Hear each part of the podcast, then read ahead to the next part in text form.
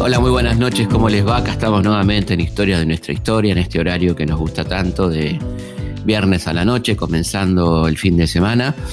Y hoy vamos a hablar de un personaje realmente notable de la historia argentina, Manuel Torrego, ¿eh? una persona no muy recordada. Vamos a ir viendo por qué ¿eh? cuando entremos en su historia, un personaje clave de nuestra historia, un gran gobernador, un gran guerrero, ¿eh? un hombre central de la historia argentina. Dorrego nació en Buenos Aires el 11 de junio de 1787. Eh, como tantos jóvenes de, su clase, era, hijo de una familia bastante pudiente, eh, estudió en el Colegio de San Carlos, el actual Nacional Buenos Aires, luego estuvo en Chile, donde estudió leyes, y estando ahí, lo sorprende el movimiento revolucionario del que forma parte, ¿eh? tuvo que ver con la proclamación de la independencia de Chile, la primera independencia, con la creación de la Junta, allá por 1810, ¿eh? y también se incorpora a las milicias, eh, a un cuerpo militar defendiendo la revolución chilena, que le otorga una, medalla que dice a Chile a su primer defensor. Así que bueno, ahí ya con cierta experiencia militar vuelve a, Buenos Aires, es enviado al norte, donde se incorpora al ejército de Belgrano y ya con el grado de coronel. Va a, participar activamente, y cuando decimos activamente en un sentido decisivo, con, un, protagonismo total en la batalla de Tucumán y Salta, ¿no? De tiene un rol protagónico y que gracias a él quizá se pueden lograr estos triunfos, este, de la mano de Belgrano también. Luego regresa a Buenos Aires, se casa con, este, la que será el amor de su vida, Ángela Budrix, y bueno, no tiene mucho tiempo para, para romance porque se dedica activamente a, oponerse a la política directorial, esta política de los protonitarios, digamos, ¿no? de aquellos que empiezan a plantear eh, la cerrazón de Buenos Aires sobre sí misma, este, el, poco apoyo a, las campañas revolucionarias de terminar con el gobierno español, etcétera, ¿no? Que, le retasean la ayuda a San Martín, a Güemes y demás. Se opone tenazmente a la política directorial y en 1816 este, es deportado por el director Pueyrredón a los Estados Unidos. Ahí sufre un viaje de novela realmente en esta deportación. Está en un, barco que es tomado por corsarios. Eh, y este, él está, estaba de prisionero en ese barco y es acusado de, por las autoridades inglesas que capturan el barco cuando llegan a la, zona del Caribe, por Jamaica, digamos. Eh, es acusado de contrabandista y está a punto de ser fusilado, una situación realmente insólita.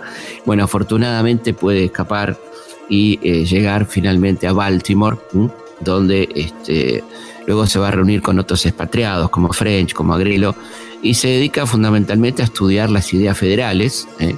Ahí conoce el federalismo de la mano de los federalistas clásicos de Estados Unidos, Jefferson, Adams, Hamilton, y vuelve a nuestro país en 1820, a Buenos Aires, una Buenos Aires completamente convulsionada una Buenos Aires este, que vivía la famosa anarquía del año 20, aquella en la que en un día hubo tres gobernadores. Él es eh, nombrado gobernador interino en medio de ese caos y eh, finalmente las elecciones, unas elecciones bastante amañadas, le dan el triunfo a su opositor, el unitario Martín Rodríguez, que comienza entonces esta etapa con Rivadavia a la cabeza. ¿eh? Que lo persiguen por las publicaciones de su diario, ¿eh? el argentino, donde publica notas en contra de la política directorial. Finalmente se exilia en Montevideo por toda esta persecución y puede volver a Buenos Aires en 1823 por una ley de olvido, una especie de ley de amnistía, y llega a tiempo para participar del Congreso del 24, del cual este, va a participar en su carácter de diputado por Santiago del Estero. Su amigo Felipe Ibarra lo nombra diputado por Santiago, y ahí este, tiene, ahí aparece, digamos, en la arena política, con todas las letras, cuando se discute una ley del voto eh, que propone Rivadavia, una ley bastante particular, ¿no? con algunas características que vale la pena mencionar. Esta ley electoral que planteaba el sufragio universal, pero establecía que tenían derecho al voto todos los hombres libres nativos del país o avecinados en él mayores de 20 años, pero solo podían ser elegidos para los cargos públicos los ciudadanos mayores de 25 que posesionan alguna propiedad inmueble o industrial.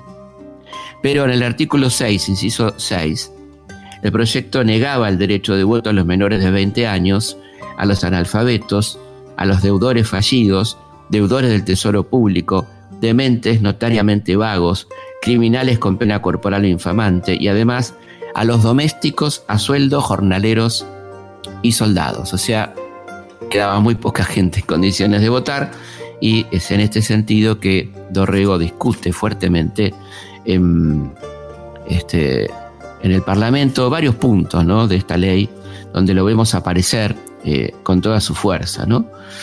Dice Dorrego, muy bien, los empleados de cualquier clase que sean no perciben inmediatamente su subsistencia o al menos sus empleos, no están dependientes del gobierno. ¿Y quién tendrá más empleo en las elecciones? Un particular que una y otra vez podrá mezclarse o el gobierno que siempre debe empeñarse en que el resultado de las elecciones sea según sus deseos, para poder tener influjo en el cuerpo legislativo. Sin embargo, estos los empleados no son excluidos. ¿Y por qué lo han de ser los domésticos asalariados? Y entonces se plantea finalmente, dice... Queda cifrada en un corto número de comerciantes y capitalistas la suerte del país. He aquí la aristocracia del dinero. Y si esto es así, podría ponerse en giro la suerte del país y marcarse. Entonces sí que sería difícil poder influir en las elecciones, porque no es fácil influir en la generalidad de la masa, pero sin una corte porción de capitalistas. Y en ese caso, hablemos claro, el que formaría la elección sería el banco, porque apenas hay comerciante que no tenga giro en el banco, y entonces el banco sería el que ganara las elecciones porque él tiene relación con todas las provincias. Bueno, ahí tenemos entonces a, Dorrego ¿eh? oponiéndose a esta ley electoral absurda eh, que aparecía como una ley de voto universal, incluso en mucho texto aparece Rivadavia este, autor en nuestro país del, voto universal, pero fíjense que esto no era de ninguna manera así, ¿no? Y es interesante también cuando se debate la constitución en el año 26, esta constitución que va a terminar siendo completamente unitaria y centralista, una de las voces que se oponen al modelo unitario con toda fuerza es la de Dorrego, que lo argumenta muy bien, ¿no? cuando, cuando cuenta que es el modelo federal. Él dice... Bajo el sistema federal, todas las ruedas ruedan a la par que la rueda grande. No sé qué se pueda presentar el ejemplo de un país que constituido bien bajo el sistema federal haya pasado jamás a la arbitrariedad y al despotismo. Más bien me parece que el paso naturalmente inmediato es del sistema de unidades al absolutismo o sistema monárquico. Es decir, que el, el modelo unitario que están planteando es mucho más proclive al autoritarismo, ¿no? Nuestra queja del gobierno peninsular, ¿cuál era? El que todo lo teníamos que llevar a Madrid. Y yo pregunto, bajo el sistema de unidad, ¿no será cierto que todo, la mayor parte, habrá que traerlo a la capital? Así pues, en la opinión del que habla, en las provincias hoy representadas en Congreso, hay elementos para establecer la forma de gobierno representativo, republicano y federal. El sistema federal puede hacer nuestra felicidad tanto más cuando es un sistema más análogo a los sentimientos de todos, porque está más en contacto con el pueblo. ¿Cuál es la base de un gobierno representativo? Véase qué piensa el mismo pueblo. Es mejor para el país, estrictamente hablando, aquel que sea expresión del voto público, que esté más en contacto con el pueblo, o para hacer su felicidad, o para conocer los males que sienten y podemos remediar. Ahí tenemos entonces a Dorrego hablando del el federalismo. ¿eh? Este, está con toda claridad, lamentablemente esto no va a ocurrir, va a terminar triunfando en la constitución del 26 el modelo unitario, centralista, casi monárquico, podemos decir, que le quitaba a las provincias todos los derechos y que va a terminar provocando claramente la guerra civil porque todas las provincias van a rechazar eh, este, esta constitución unitaria que además eh, abría la puerta a Rivadavia como presidente. Decide entonces eh, Dorrego lanzar un periódico opositor a este unitarismo este, que comenzaba este, a, ejercer el poder en nuestro país. Y el periódico es El Tribuno, que en su edición del 1 de octubre de 1826 eh, dice con toda claridad, fíjense qué lindo lenguaje que usa Dorrego, ¿no? Nos azoréis, aristócratas, por esta aparición. El nombre con que sale a la luz este periódico solo puede ser temible para los que graban con la ausencia de los pueblos, para los que hacen un tráfico vergonzoso, defraudándoles en el goce de sus intereses más caros, para los que todo lo refieren a sus miras ambiciosas y engrandecimiento personal. En fin, para aquellos lógico-oligarquistas que sin sacar provecho de las lecciones que han recibido en la escuela del infortunio, preservan firmes en adoptar los mismos medios de que usaron antaño para dominar en lugar de proteger, para destruir en vez de crear. Extraordinario este editorial del tribuno. Este, recordemos que el tribuno era el defensor del pueblo en la antigua Roma, ¿no? El tribuno de la plebe, así que de alguna manera está este, asumiendo ese rol eh, Manuel Dorrego en aquel contexto tan difícil que le tocaba vivir, ¿no? Este, este inicio de este gobierno tan autoritario que será el gobierno de Rivadavia, un gobierno que va a expulsar del país a nuestro querido general don José de San Martín, un gobierno que lo llena de espías, un gobierno que empieza una campaña difamatoria increíble contra San Martín, ¿no? con todos los, recursos del Estado a través de periódicos como el Argos o el Centinela. Ese era el gobierno de, Rivadavia. ¿no? Eh, el gobierno de Rivadavia va a ser un rotundo fracaso, como sabemos, esta breve presidencia, que deja sin resolver muchas cosas, como por ejemplo la paz con el Brasil, que ellos habían negociado, faltaba poner la firma, habían, a través de Manuel José García, el enviado a Río de Janeiro, Rivadavia había concedido la independencia de la banda oriental. Estaba ya la guerra que se había ganado en los campos de batalla se estaba perdiendo en los papeles, pero además había dejado un desastre ¿no? financiero que se puede resumir así. Cuando Dorrego asumió el gobierno provincial, encontró al Estado en una grave crisis financiera. Los rivadavianos le habían dejado una deuda acumulada de 30 millones de pesos. La onza de oro desde enero del 26 había subido de 17 a 55 pesos. O sea, una inflación galopante, ¿no? La circulación de 10 millones 250 mil pesos triplicaba el dinero en giro existente antes de la guerra con el Brasil. La aduana recaudaba cifras insignificantes a causa del bloqueo. Por la, por la guerra, ¿no? Y un mercado contraído, enrarecido, incrementaba paulatinamente la salida del oro al exterior. Esto sí que era verdaderamente una pesada herencia, ¿no? La que le dejan a, a Manuel Dorrego. Y es simpático lo que cuenta en, torno a, cómo, a cómo encontró la situación Dorrego, lo que cuenta Vicente Fidel López. ¿eh? Dice... Hasta la casa de gobierno había quedado desmantelada y sin menaje. Sus piezas estaban reducidas a paredes desnudas y deterioradas, pues resultaba que todo el mueblaje, hasta el despacho del presidente, había sido traído de Europa era propiedad del señor Rivadavia y que antes de dejar el poder, conociendo la insolvencia del nuevo gabinete para abonarle su valor, había lo trasladado todo a su nueva habitación. O sea que se llevó el sillón, con lo cual el sillón de Rivadavia, como sabemos, es un, uno de los grandes mitos eh, argentinos, ¿no? Rivadavia se llevó también el sillón, ¿no? Este no, no es un detalle menor, de alguna manera.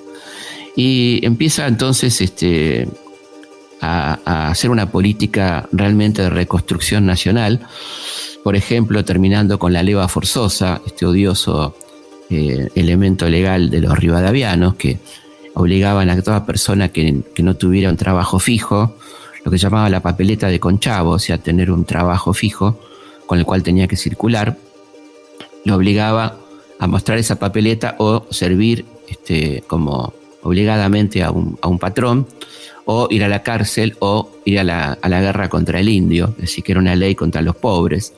Fija una política de precios máximos, pacta con los principales caudillos del interior, suspende el pago de la deuda, ¿no? Este es un detalle absolutamente importante, la deuda contraída con, por Rivadavia, el famoso Baring Brother, ¿eh?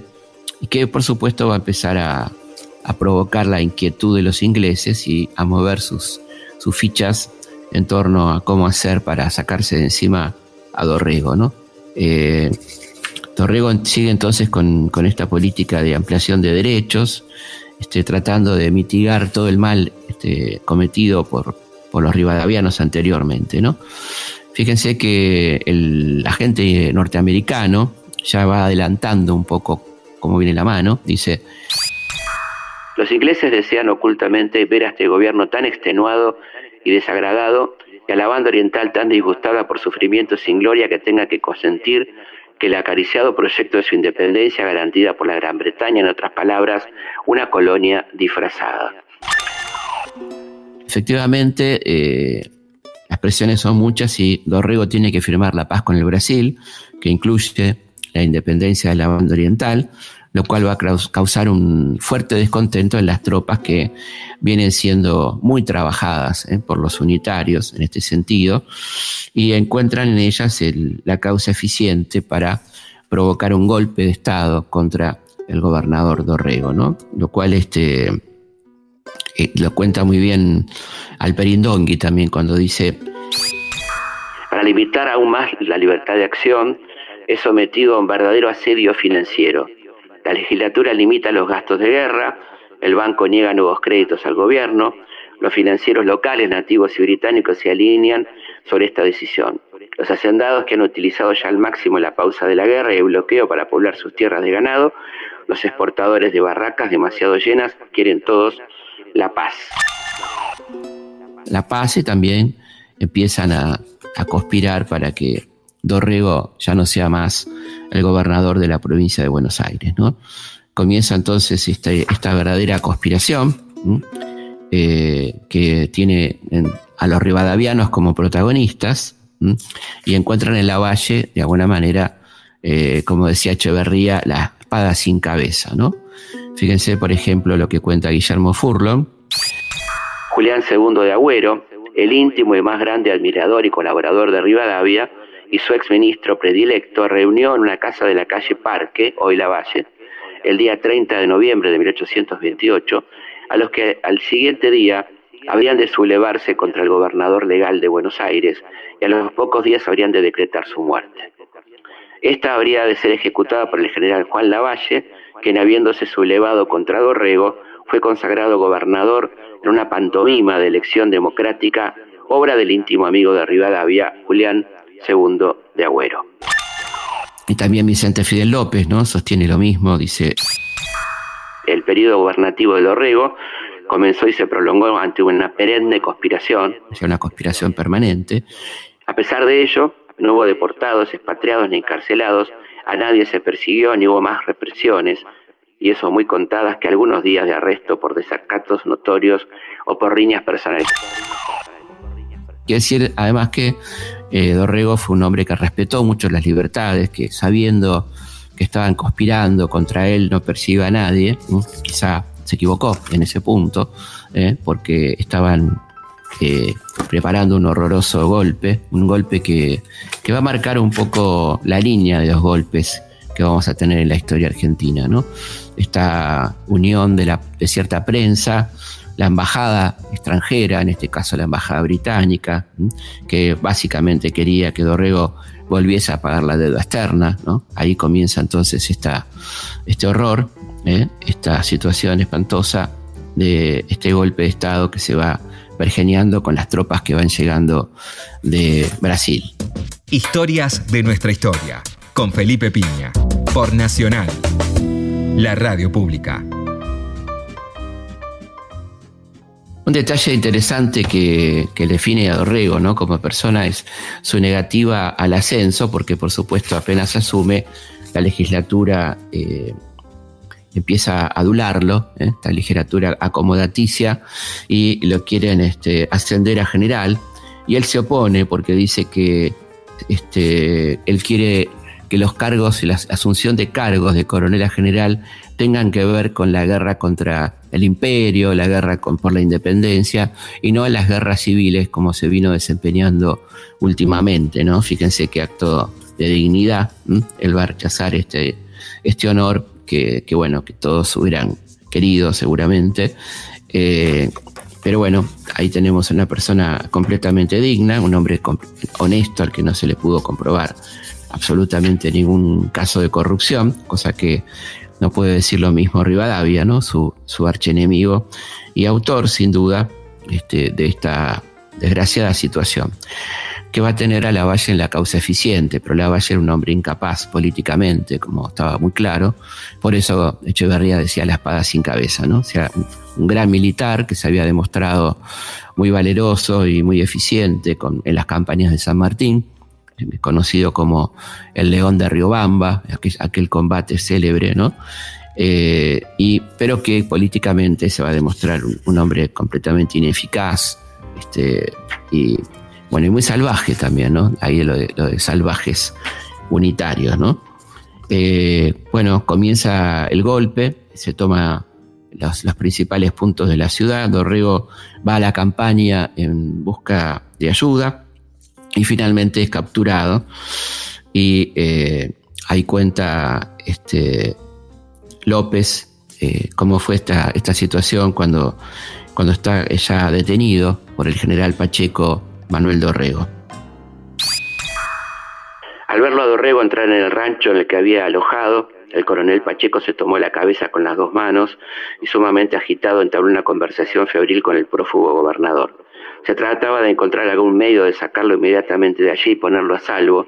Se trataba pues de preparar caballos y un guía seguro con infinitas precauciones para no ser descubiertos, pero probablemente lo fueron pues a poco rato el regimiento de húsares a la voz del comandante Bernardino Escribano y del mayor Mariano Hacha tomó las armas, rodearon el rancho donde estaba Dorrego y lo prendieron. Bueno, y ahí lo envían entonces a Navarro, ¿eh? donde este, se le comunica inmediatamente de que va a ser fusilado. Ahí Dorrego tiene tiempo de escribir algunas cartas. Eh, una carta está dirigida a, Brown pidiéndole que haga algo por su, este, por su vida. Brown este, dice que lo va a salvar, pero también le, pide dinero, cosa que no tenía en ese momento este, Dorrego. Eh, y también eh, es interesante decir que varios representantes extranjeros intentaron salvarle la vida a Dorrego, cosa que fue absolutamente imposible. Ahí comienza entonces toda una serie de, de manejos que tienen que ver con las cartas y los consejos de los unitarios rivadavianos hacia la valle, cartas que, que, por suerte no fueron quemadas, porque algunas de ellas terminaban con la frase cartas como estas se queman, ¿no es cierto? Y que tienen que ver con la miserabilidad de estos personajes, ¿no? Como del Carril, por ejemplo, eh, este, Julián II de Agüero, eh, que, le, que le decían cosas como esta a, la valle, ¿no? La prisión del general Dorrego es una circunstancia desagradable, lo reconozco. Ella lo pone a usted en un conflicto difícil. No se sabe bien cuánto puede hacer el partido de Dorrego en este lance. Creo además que usted es un hombre de genio y entonces no puedo figurármelo sin la firmeza necesaria para prescindir de los sentimientos y considerar obrando en política todos los actos de cualquier naturaleza que sean, como medios que conduzcan o desvíen de un fin. Mire usted, este país se fatiga, 18 años hacen revoluciones sin que una sola vez haya producido un escarmiento. Considere usted el origen innoble de esta impureza de nuestra vida histórica y lo encontrará en los miserables intereses que han movido a los que lo han ejecutado. Como si este golpe de Estado no fuera absolutamente miserable este, y no fuera miserable lo que están haciendo, ¿no? El general Lavalle no debe parecer a ninguno de ellos, porque de él esperamos más. Le doran la píldora a Lavalle para que fusile a Dorrego, ¿no? La disimulación, en este caso, después de ser injuriosa, será perfectamente inútil al objeto que me propongo. Hablo de la fusilación de Dorrego. Hemos estado de acuerdo en ella antes de ahora. Ha llegado el momento de ejecutarla. Evidentemente acá este, queda claro que se está ante una conspiración donde ya estaba incluida en esa conspiración la idea del fusilamiento de Dorrego, ¿no? Este, hemos estado de acuerdo antes y ahora, evidentemente está hablando de esto, ¿no? Prescindamos del corazón en este caso. La ley es que una revolución es un juego de azar en la que se gana la vida de los vencidos cuando se cree necesario disponer de ella. Haciendo la aplicación de este principio y una evidencia práctica, la cuestión me parece de fácil resolución. Si usted general la aborda así, a sangre fría, la decide, si no, yo habré importunado a usted, habré escrito inútilmente, y lo que es más sensible, habrá usted perdido la ocasión de cortar la primera cabeza de la hidra y no cortará usted las restantes. Entonces, qué gloria poder recogerse en este campo desolado por estas fieras. Es gracioso como ellos acusan de fieras a una persona que está prisionera a punto de ser fusilada, ¿no? Nada queda en la República para un hombre de corazón. Y acá se ve las escasas luces de, la valle, ¿eh? porque le contesta. Desde que emprendí la obra tomé la resolución de cortar la cabeza de la hidra. O sea, usa los mismos términos, ¿no? Solo la carta de vuestra excelencia puede haberme hecho trepidar un largo rato por el respeto que me inspira su persona. Yo, mi respetado general, en la posición en que estoy colocado, no debo tener corazón.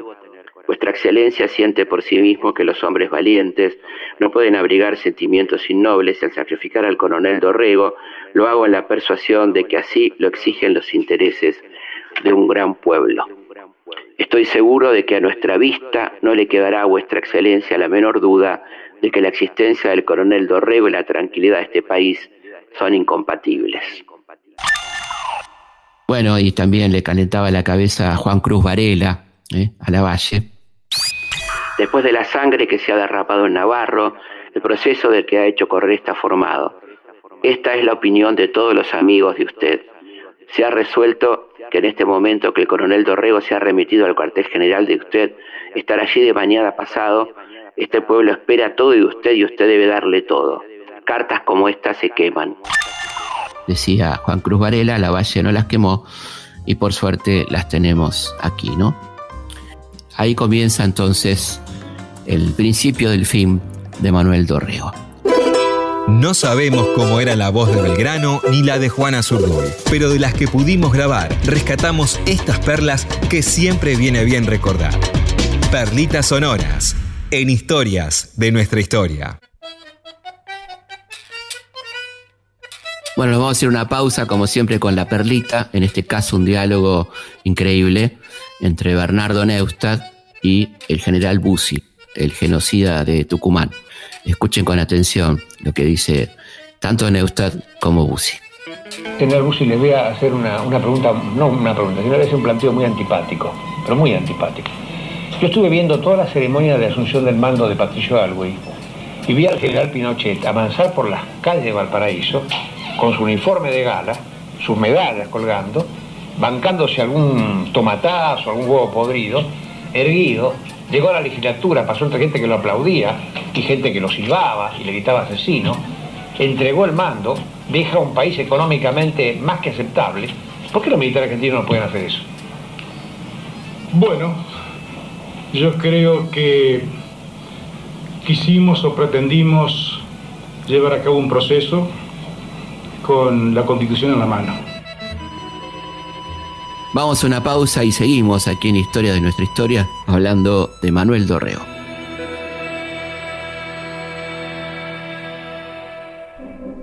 Felipe Piña hace Historias de nuestra historia por Nacional AM870, la radio pública. Los hechos, los lugares, los personajes son muchos la forma de contarlos, una sola. Historias de nuestra historia. Con Felipe Piña. Por Nacional. La radio pública.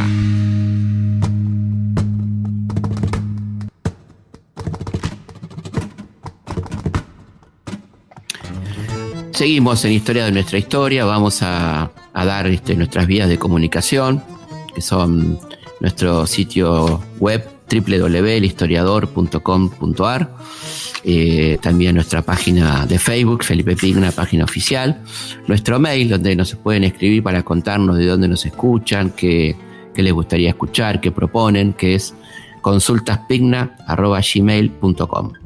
Vamos a saludar a la gente que nos mandó mails y que desde donde nos escucha.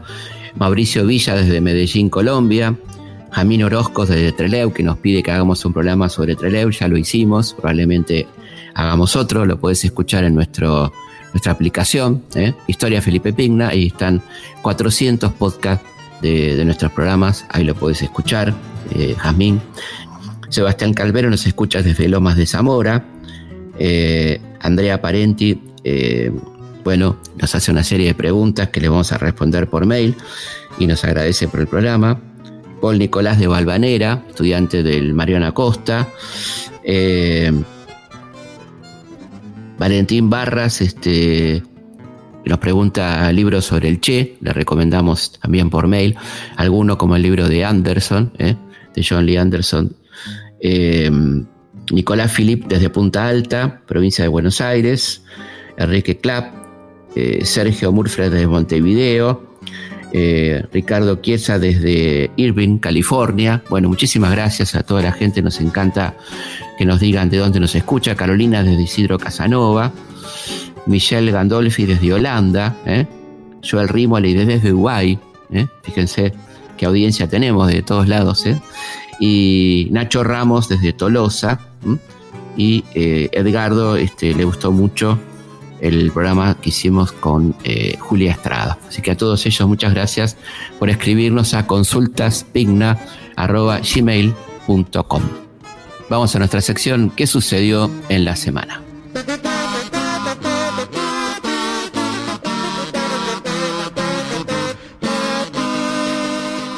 ¿Qué sucedió en la semana? ¿Eh?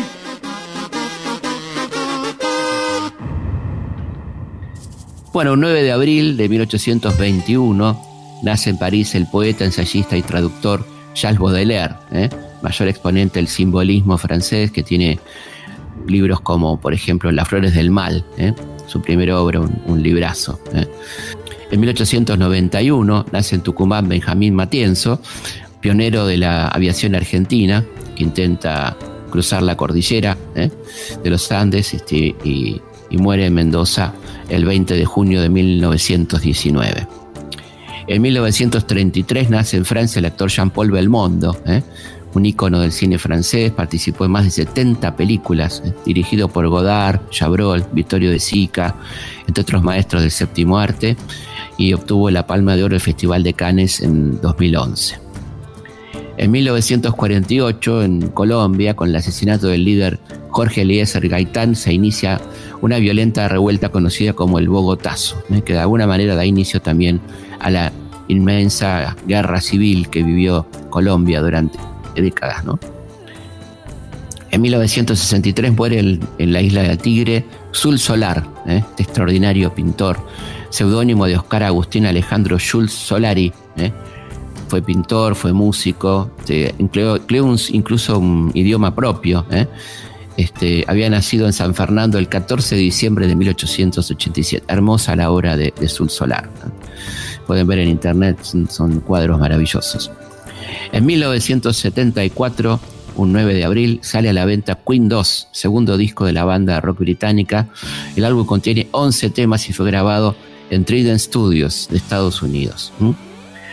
En 1979, la revista El Gráfico, 9 de abril, reúne por primera vez a Diego Maradona y a Pelé, considerados los dos mejores futbolistas de la historia. El encuentro se produce en Copacabana y es registrado justamente en las páginas de la revista El Gráfico. Un 9 de abril de 2003 las tropas estadounidenses entran en Bagdad y cae el régimen iraquí de Saddam Hussein. En 2012, un 9 de abril también, Facebook compra por mil millones de dólares en efectivo y en acciones la compañía Instagram, ¿eh? nombre de la popular red social basada en imágenes que en ese entonces subía unos 10 millones de usuarios activos solo en los Estados Unidos. El 10 de abril de 1887 nace Bernardo Hussein, médico, biólogo y fisiólogo, ganador del Premio Nobel de Medicina en 1947 por descubrir el rol de la hipófisis en el metabolismo de los carbohidratos y su relación con la diabetes. Fue el primer científico galardonado con este premio en América Latina. Murió en Buenos Aires el 21 de septiembre de 1971. El 10 de abril de 1912 zarpa el Titanic ¿eh? desde Inglaterra. Y en 1919 asesinan a uno de los más grandes revolucionarios latinoamericanos, el querido Emiliano Zapata. Con mi guitarra en la mano voy a cantar el corrido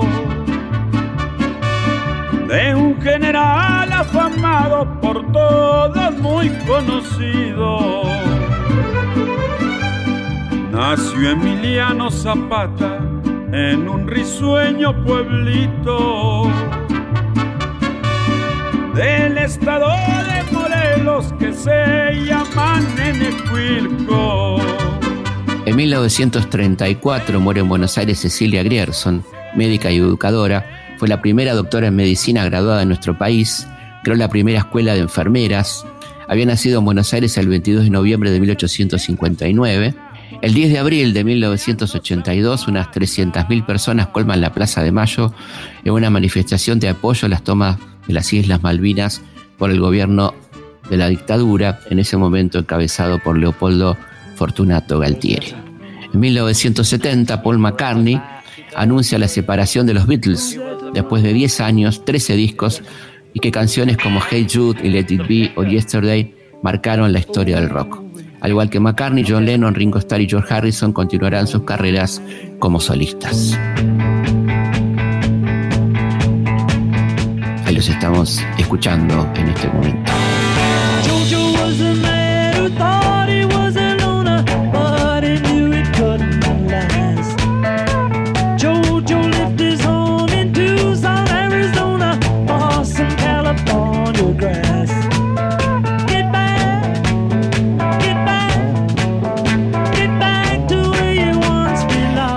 11 de abril de 1870 muere en el Palacio San José, asesinado, el general Justo José de Urquiza, muerto por el mayor Simón Luengo.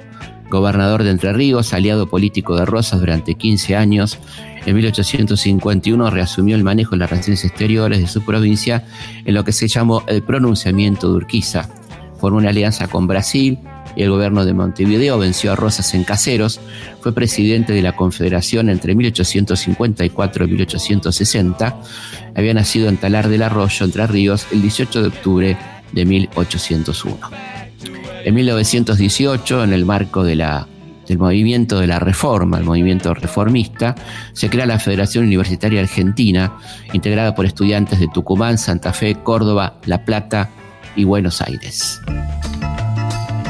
En 1970, nuestro querido Sandro de América, a quien estamos ahí escuchando, se convierte en el primer cantante latinoamericano en dar un recital en el Field Forum del Madison Square Garden de la ciudad de Nueva York.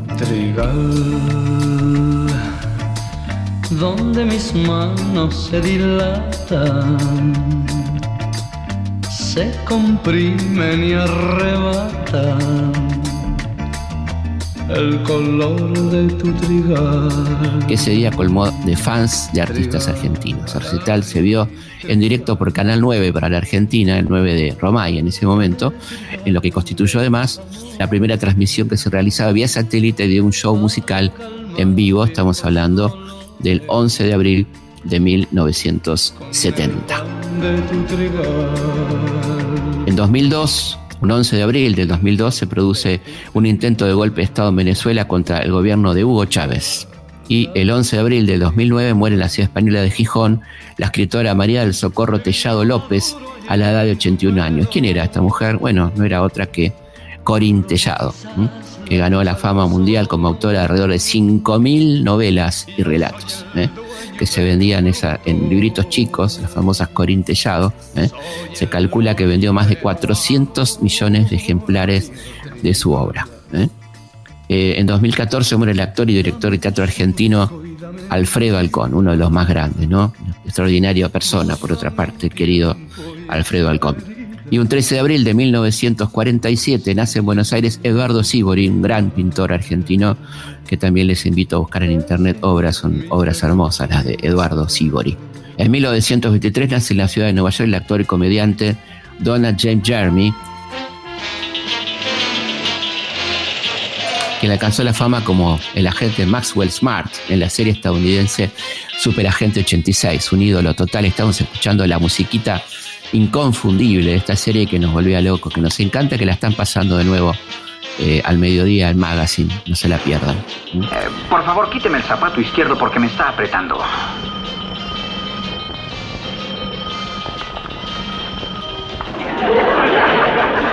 Aquí es Smart.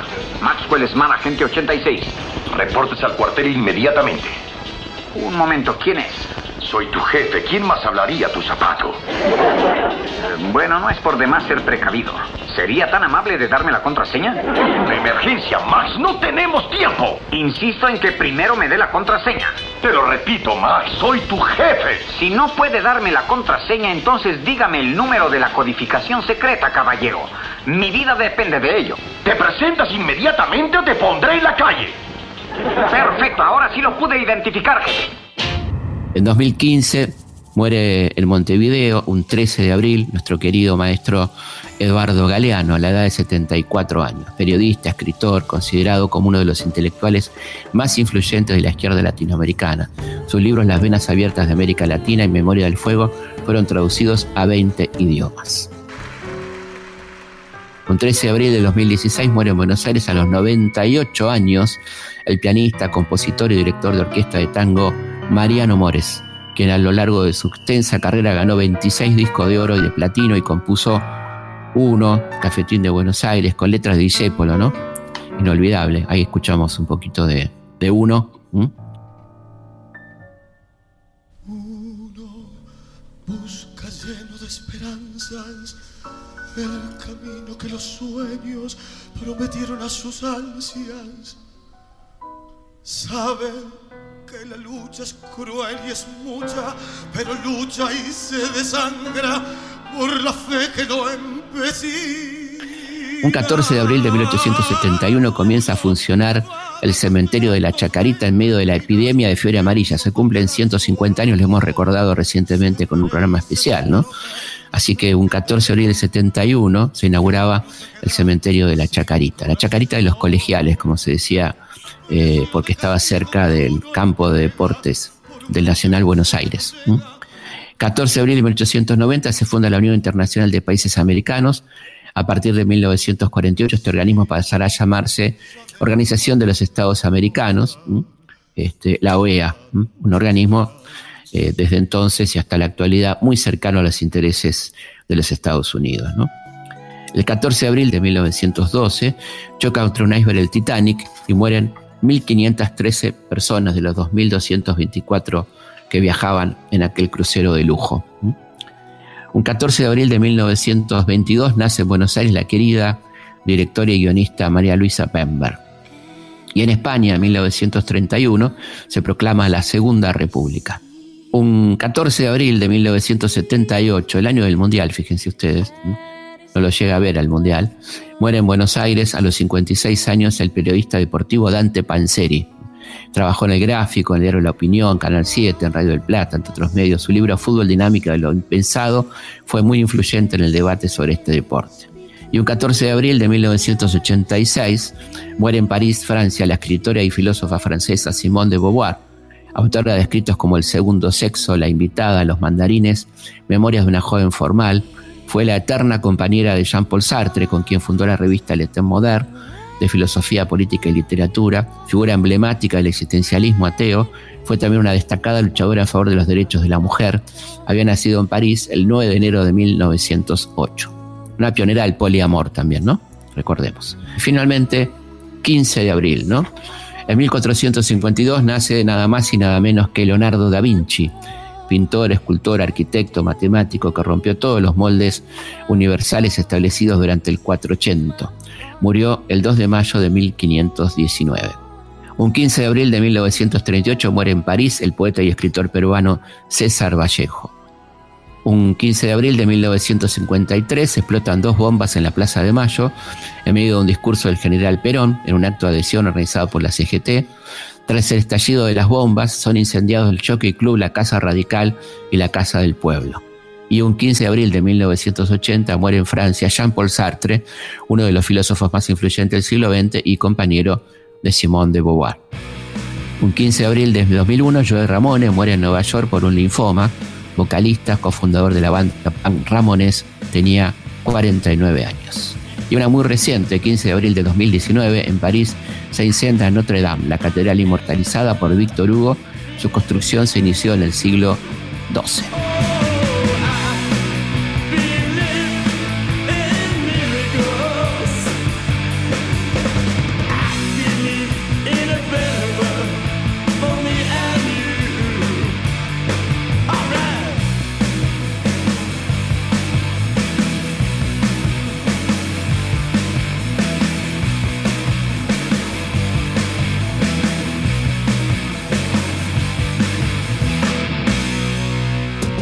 Historias de nuestra historia, con Felipe Piña, por Nacional, la radio pública. Bueno, acá tenemos un relato de los últimos momentos de Dorrego, contado por un testigo presencial. Poco después estuvo ese sacerdote al lado del coronel Dorrego que escribía Castañer estaba impasible y veía a la víctima conmovido. Castañer era sacerdote, ¿no? Yo estuve al pie del carro como una estatua y pude presenciar la entrega que le hizo Dorrego de un pañuelo que contenía onzas de oro. Como la hora funesta se aproximaba, el coronel Dorrego me llamó, me dio las cartas, una que todo el mundo conoce para su esposa, la otra de que yo solo conozco su contenido para el gobernador de Santa Fe, don Estanislao López. Ambas cartas se las presenté a la Valle, quien sin leerlas me las devolvió, ordenándome que entregase la dirigida a su señora y que la otra no le diera dirección. Formado ya el cuadro en el momento de marchar el patíbulo, Dorrego, que estaba pálido y extremadamente abatido, me llamó y me dijo, amigo mío, hágame llamar al coronel La Madrid, pues deseo hablarle dos palabras en presencia de usted. El coronel La Madrid se presentó y Dorrego le abrazó con ternura, sacándose una chaqueta de paño azul bordada que tenía, se la dio al coronel pidiéndole en cambio otra de escocés que tenía puesta. Además le entregó unos suspensores de seda que había sido bordados por su hija Angelita, rogándole que se los entregara. Bueno, ahí está este momento final. Eh, y finalmente, eh, dice Elías, todo había acabado. Dorrego, apoyado en el brazo del coronel La Madrid y en el del clérigo Castañer, marchó lentamente al suplicio. Un momento después oí la descarga que arrebató la vida de este infeliz.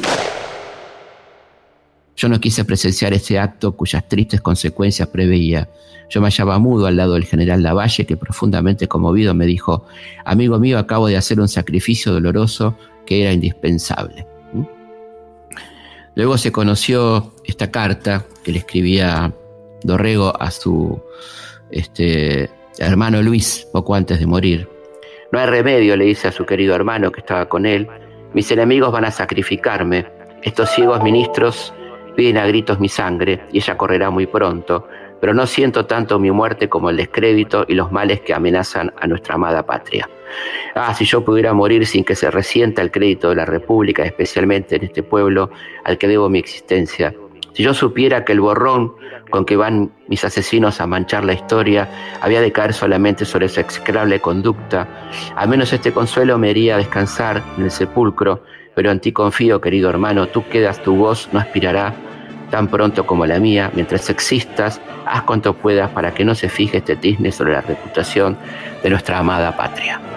Y por supuesto, este, se produce eh, el fusilamiento, después hubo un ensañamiento de los salvajes unitarios con el cuerpo del propio Dorrego, como figura en su autopsia, y llegaron los comentarios ¿no? sobre este crimen bárbaro donde dice Bolívar, por ejemplo, eh, cuando se entera de esta muerte. En Buenos Aires se ha visto la atrocidad más indigna de hombres bandidos. Dorrego era el jefe de aquel gobierno constitucionalmente y a pesar de esto el coronel Lavalle se bate contra el presidente, lo derroca, le persigue, al tomarle le hace fusilar sin más proceso ni leyes que su voluntad.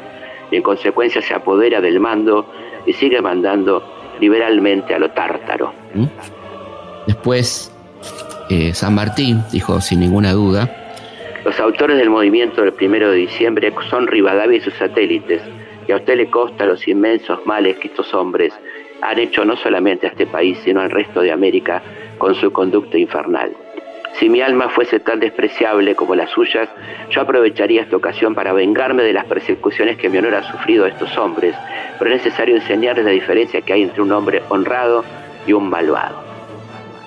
A todo esto, eh, Salvador María del Carril, futuro presidente de la Corte Suprema de Justicia de la Nación, en épocas de, Mitre, el primer presidente de la Corte Suprema de Justicia de la Nación, eh, cuando Mitre la constituye, le dice a Lavalle eh, que invente un juicio si no lo hizo.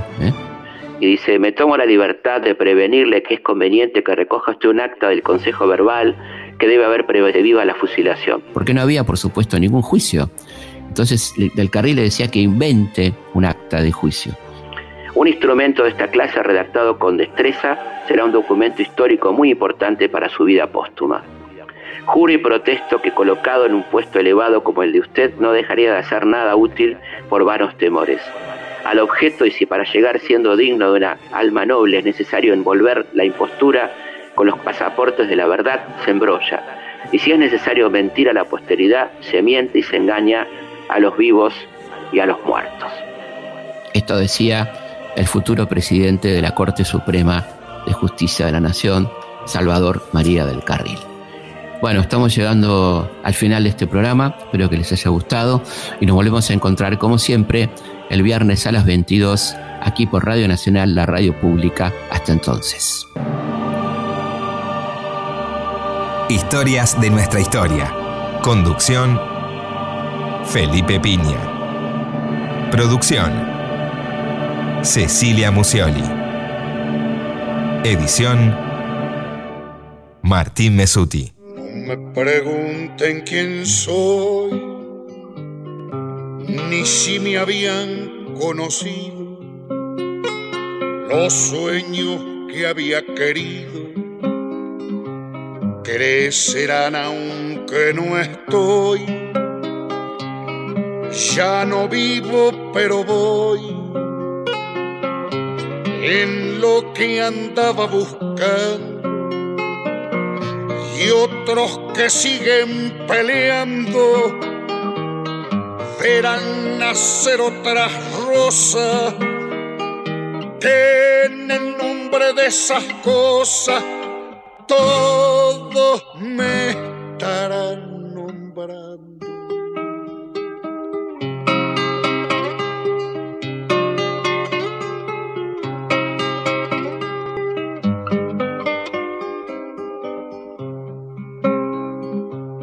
No me recuerden la cara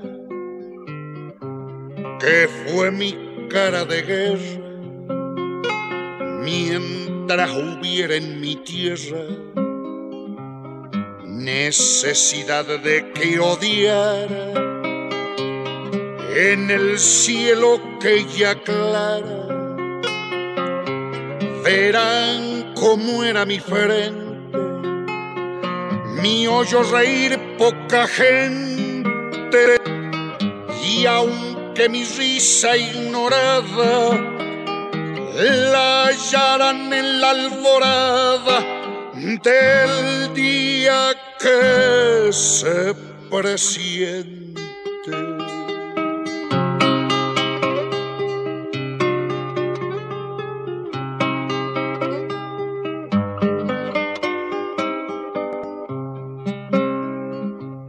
No me pregunten la edad.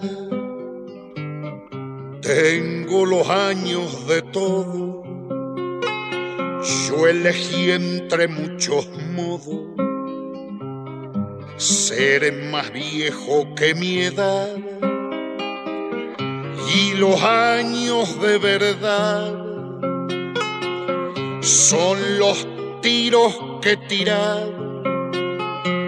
Nazco en cada fusilado y aunque el cuerpo se me muera, tendré la edad verdadera del niño que liberado.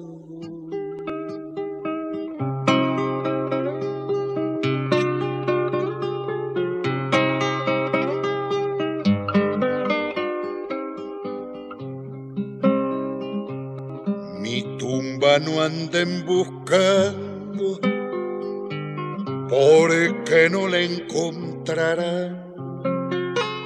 Mi mis manos son las que van, en otras manos tirando, mi voz la que va gritando, mi sueño el que sigue entero, y sepan que solo muero si ustedes van aflojando por el que murió peleando vive en cada compañero.